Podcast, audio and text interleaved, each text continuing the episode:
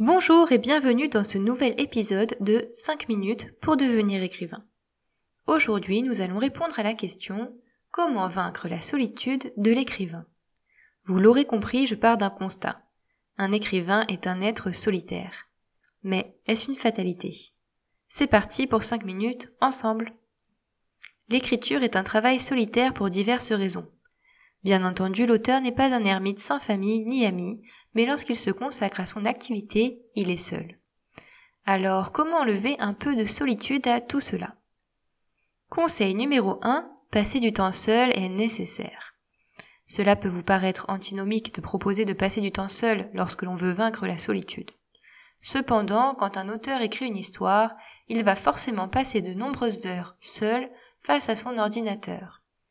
Il va avoir la bonne idée, faire son plan, décrire ses personnages écrire son histoire. De temps en temps, il essaiera d'intéresser des proches à son activité, qu'il a en parallèle d'un vrai travail rémunérateur celui-ci. Mais difficile de lire un passage de son roman sorti de son contexte. D'où mon conseil suivant. Conseil numéro 2. Impliquez des proches ou votre communauté. Afin de pouvoir débouler dans le salon, stylo en main, pour demander conseil à de la famille, l'auteur doit avoir impliqué quelques personnes dans son projet. Cela peut être un ami, un cousin ou quelqu'un que vous ne connaissez pas.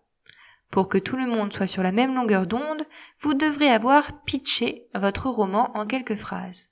Il sera ensuite aisé de demander un avis quand vous en aurez besoin.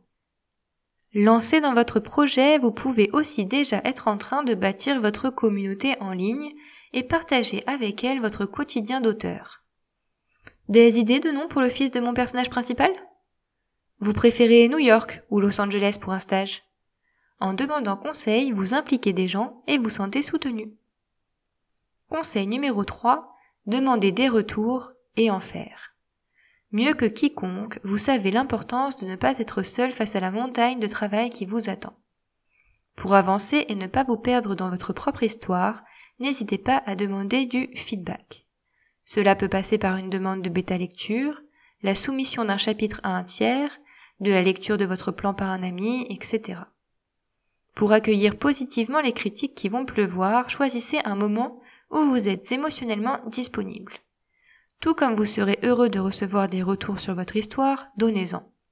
Cela vous permettra de faire une pause dans votre activité et d'aider d'autres auteurs dans le même cas que vous. Confronté à la réalité d'auteur, vous serez un lecteur précieux. Conseil numéro 4. Vivez des expériences. Pour vous permettre de vous détacher de votre histoire pour mieux vous y remettre ensuite, ne vivez pas reclus dans une pièce sombre. Sortez. Partez à la découverte du monde. Bref, vivez.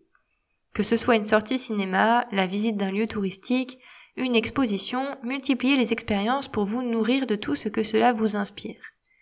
Nul besoin de partir à l'autre bout de la planète pour trouver l'inspiration. Une simple marche autour de chez vous, la participation à des événements, des activités annexes que vous pratiquez ou toute autre démarche sortant de l'ordinaire sera bénéfique. Vous n'avez pas non plus besoin de vous entourer outre mesure pour casser la solitude de votre statut. Vous pouvez tout simplement vous asseoir sur un banc et regarder le monde qui vous entoure. Ou bien aller voir un film avec un proche et en parler ensuite. À force de vous confronter à la réalité, vous verrez que vous n'êtes définitivement pas seul. Conseil numéro 5. Ne vivez pas le partage avec les autres comme une menace. Certains entrepreneurs ne veulent pas parler de leur projet tant qu'il n'est pas sorti, de peur de se faire voler l'idée.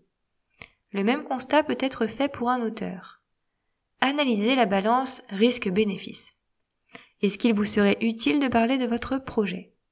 Est-ce que votre tante aurait les moyens de vous voler votre scénario? Sachez aussi que deux écrivains peuvent avoir la même idée de base mais ne pas du tout écrire le même roman in fine. Il existe également des moyens de vous protéger du plagiat, notamment en vous envoyant votre manuscrit, ou ce que vous avez écrit, par mail.